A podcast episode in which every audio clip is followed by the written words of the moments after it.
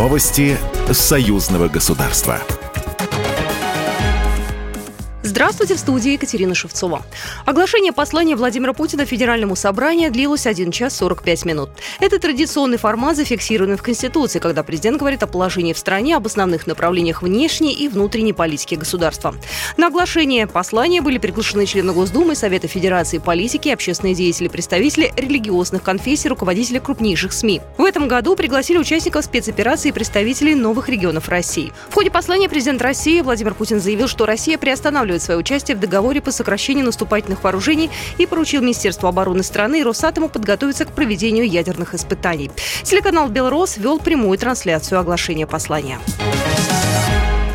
Президент Беларуси Александр Лукашенко обсудил с президентом Абхазии Асланом Бжани вопросы развития сотрудничества между странами. Александр Лукашенко подчеркнул, что в Беларуси всегда были заинтересованы в сотрудничестве с Абхазией, о чем в том числе шла речь во время общения белорусского лидера с Асланом Бжани в Писунде в сентябре прошлого года.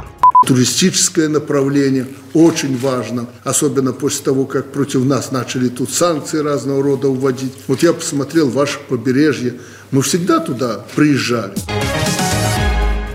В Министерстве обороны Беларуси сообщили, что обстановка на границе Беларуси и Украины значительно обострилась. В настоящее время там сосредоточено значительное количество украинских военных. Киев применяет против Минска разведгруппы, в том числе с применением беспилотников, сообщил помощник министра обороны по вопросам международного военного сотрудничества полковник Валерий Ревенко. Кроме того, по его словам, очевидным является и значительное углубление сотрудничества страны с Россией. Таким образом, государства обеспечивают свою безопасность и противостоят угрозам.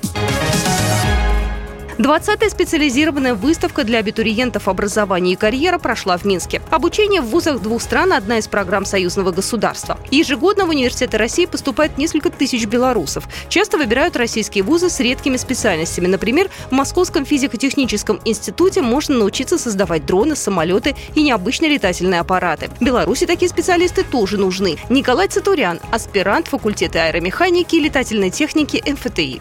Это называется обмен знаниями. В Беларуси есть направления, но они готовят более узконаправленных технических специалистов. Мы дополняем друг друга.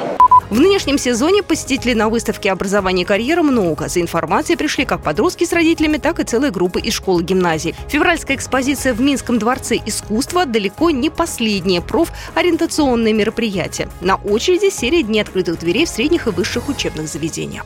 Программа произведена по заказу телерадиовещательной организации Союзного государства. Новости союзного государства.